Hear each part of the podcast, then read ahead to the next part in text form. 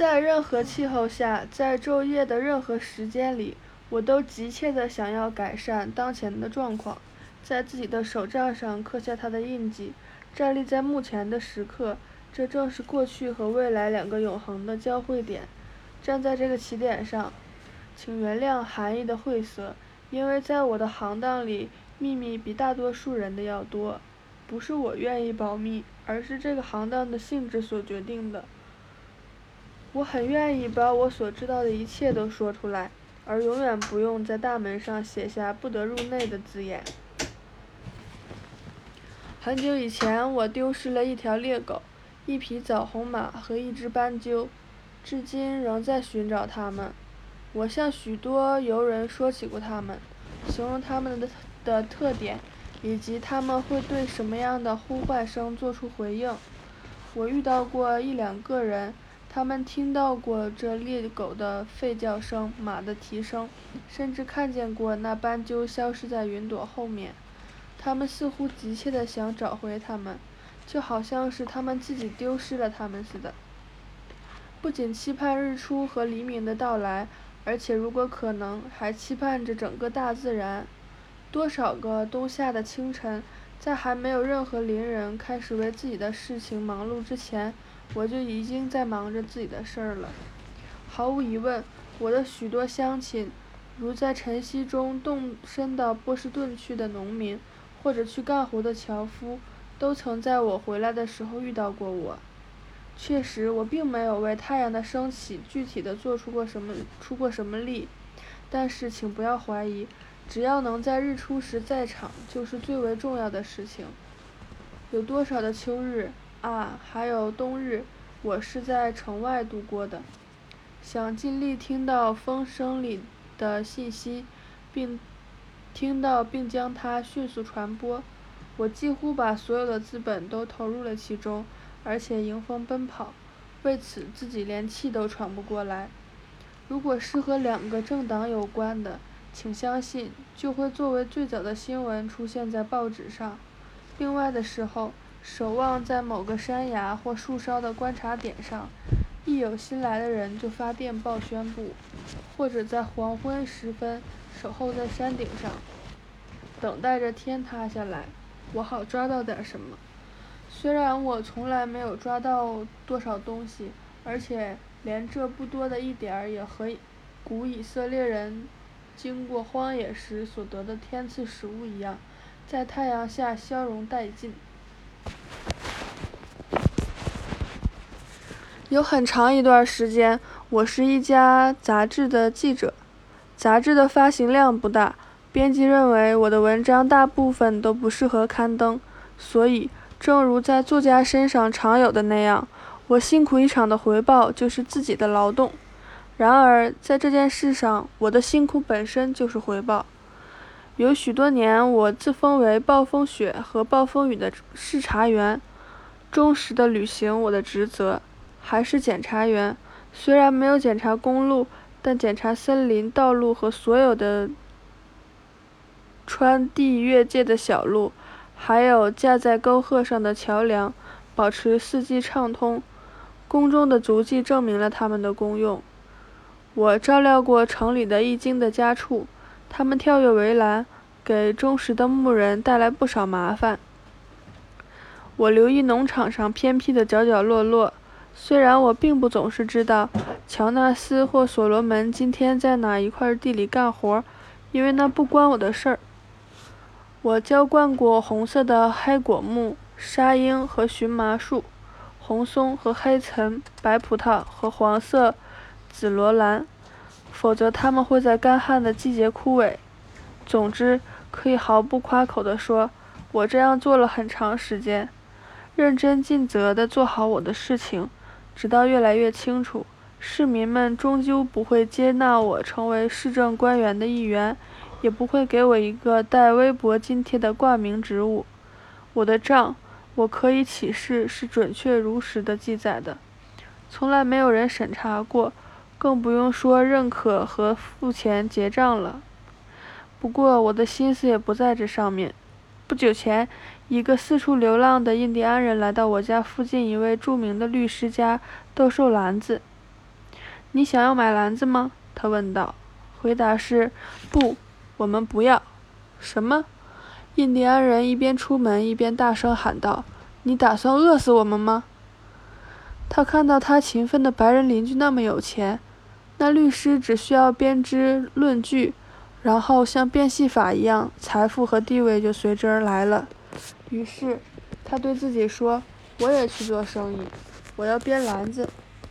这件事我会做。”他认为他编好了篮子，就算尽了他的一份力了。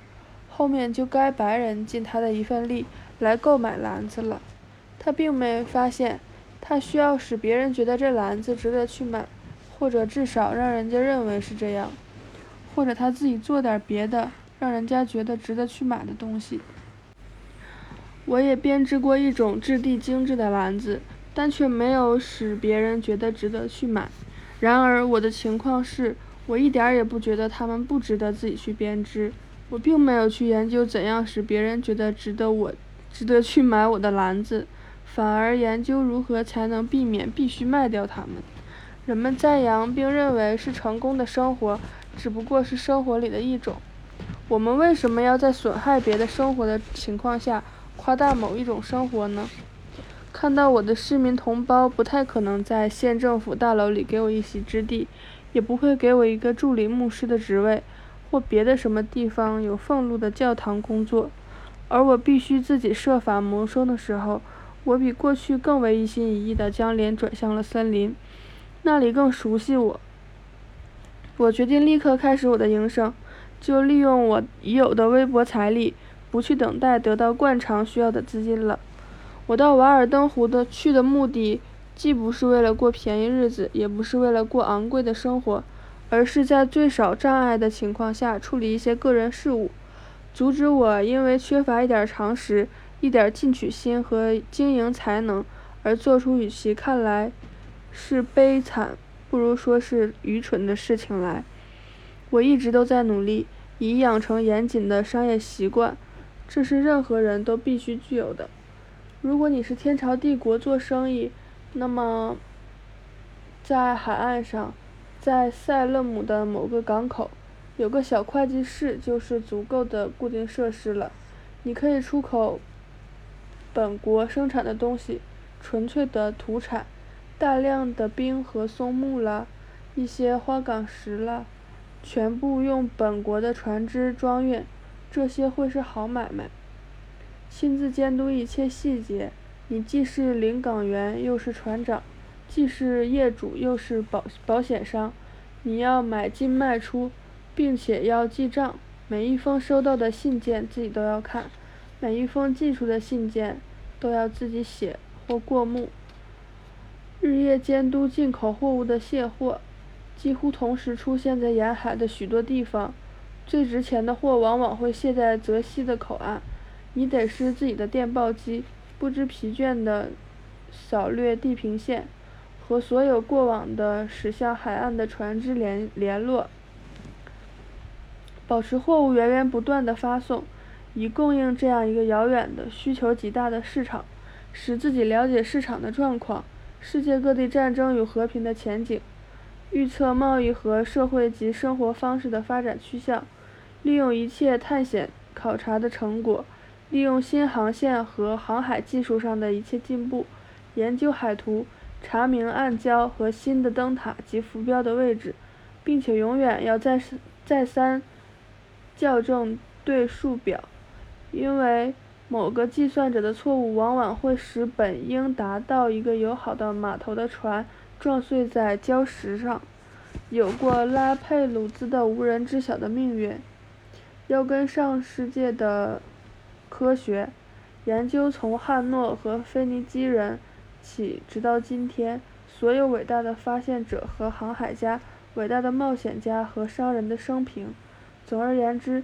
要不时盘点存货，知道自己的处境，这是一项需要人全力以赴的工作。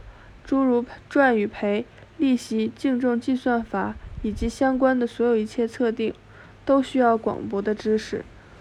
我认为瓦尔登湖会是一个做生意的好地方，不仅是因为有铁路和冰块贸易，它提供了许多有利条件，透露出来可能不是上策。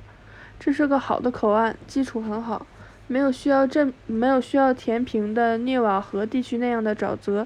虽然你到处都需要自己打下桩子，才能在上面建造东西。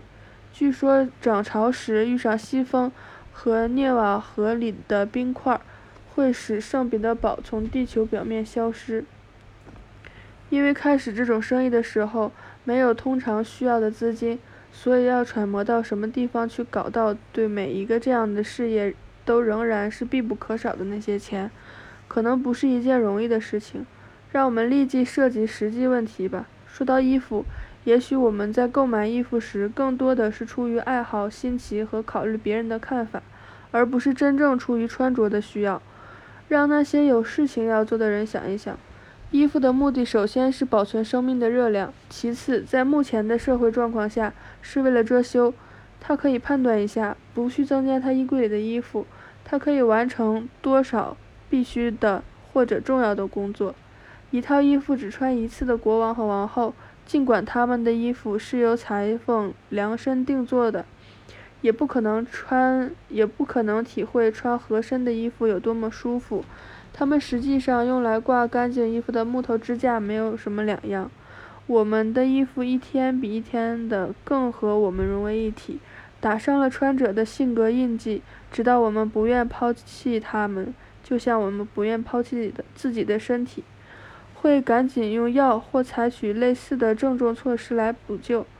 我从来不会因为一个人衣服上有补丁而降低降低对他的看法。不过我很清楚，一般来说，人们更为渴望的是穿上时髦的，或至少是干净的、没有补丁的衣服。是否问心无愧就是次要的了。但是即使破了的地方没有补好，也许暴露出来的最大缺点就是不够小心而已。有时我们用这样的办法来试试我的熟人们：谁肯穿在膝盖处有补丁，或者只多了两条缝线的裤子？多数的人。表现是，他们相信，如果他们穿了，他们一生的前途就毁了。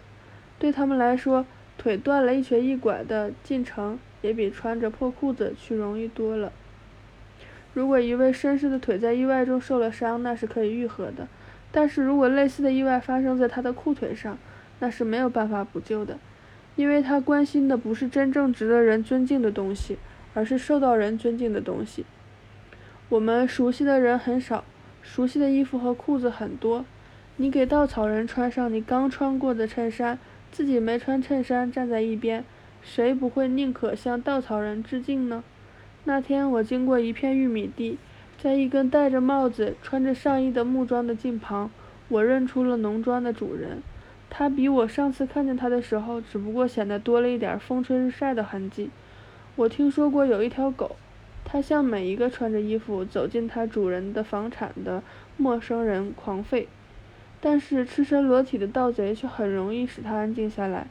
人们在脱去了衣服的情况下，能够在大多大程度上保持他们相对的地位，这是一个有趣的问题。在这种情况下，你能够确切地判定，在一群文明人，在一群文明人中。谁是最尊贵的阶级的一员吗？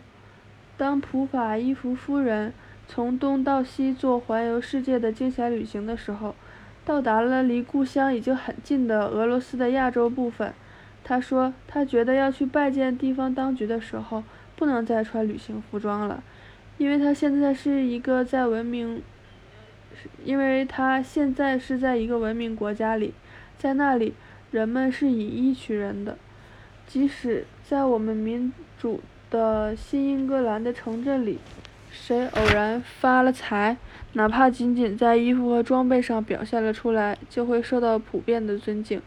但是，给他以尊敬的人人数虽然众多，却仍然是异教徒，需要给他们派传教士去。此外，衣服需要缝纫，这是一种你可以称之为永远做不完的工作。至少，女人的衣服是从来都做不完的。一个终于找到了事情可做的男人，不需要穿新衣服去做这件事。对于他来说，在阁楼上不知放了多久的落满了灰尘的旧衣服就行了。英雄穿旧鞋的时间比他的侍从穿旧鞋的时间更长。如果英雄有过侍从的话，赤脚比穿鞋的历史更为悠久，而英雄赤脚也能够对付。只有要去参加晚会和到立法院去的人才必须穿上新衣服，他们经常更换衣服，和穿在衣服里的人也在经常更换一样。但是只要我的外衣和裤子、帽子和鞋子穿上后适合于敬奉上帝，那就行了，不是吗？有谁会去看他的旧衣服？他的旧上衣其实已经穿破了，解体成了最初的成分。因此，把它给某个穷孩子也不算行善了。也许穷孩子又把它给了某个更穷的人，或许我们该说更富有的人，因为再少他都能够过得去。我说，要当心所有那些要求新衣服而不是穿新衣服的新人的企事业单位。如果没有新的人，又怎么可能把新衣服做得合身呢？如果你面前有什么事业要做的话，穿着旧衣服去试一试。人需要的不是去应付什么，而是去做什么，或者说是成为什么。也许无论旧衣服多破多脏，我们永远不应该获取新的衣服，直到我们所做、所从事的事业已顺顺利扬帆，使我们感到在旧衣服里面的已是一个新人。如果保持旧衣服，就像是用旧瓶装新酒。我们的换羽季节和飞禽一样，必定是生命的转折关头。潜鸟隐没到偏僻的池塘去度过这段时光，蛇是这样蜕皮，毛虫也是这样褪去其蠕虫的外衣，都是凭借内在的努力和扩展。衣服也只不过是我们最外层的护膜和尘世的烦恼而已，否则我们就会被认为是披着伪装骗人，最终必定会被我们自己。的以及别人的看法所抛弃。我们穿上一件又一件衣服，好像我们和外外生植物那样，靠从外面的添加生长起来。我们外面的常常是薄而花哨的衣服，是我们的表皮或假皮，并不是我们生命的一部分，可以随处剥下而不会有致命的伤害。我们总是穿在身上的较厚的衣服，是我们的细胞壁或皮层。但是我们的衬衫是我们的韧皮，或者说是真皮，要剥去必定会连带剥下一圈儿，因而毁掉其人。我相信所有的人种在某些季节都会穿相当于衬衫的东西。人穿的简单些，能够在黑暗中摸得到自己，并且生活的各个方面都很简洁，有备无患。这样，如果敌人占领城镇，他们就能够像古代的哲学家那样了无牵挂的空手走走出城门。这才是可取的。一件厚衣服在大多数情况下和三件薄衣服的作用一样，顾客可以用真正适合自己的价钱买到便宜的衣服。五美元能够买到一件厚上衣，可以穿上五年；两美元买一条厚裤子，一点五美元买一双牛皮靴，二十五美分买一顶夏天戴的帽子，六十二点五美分买一顶冬天的帽子。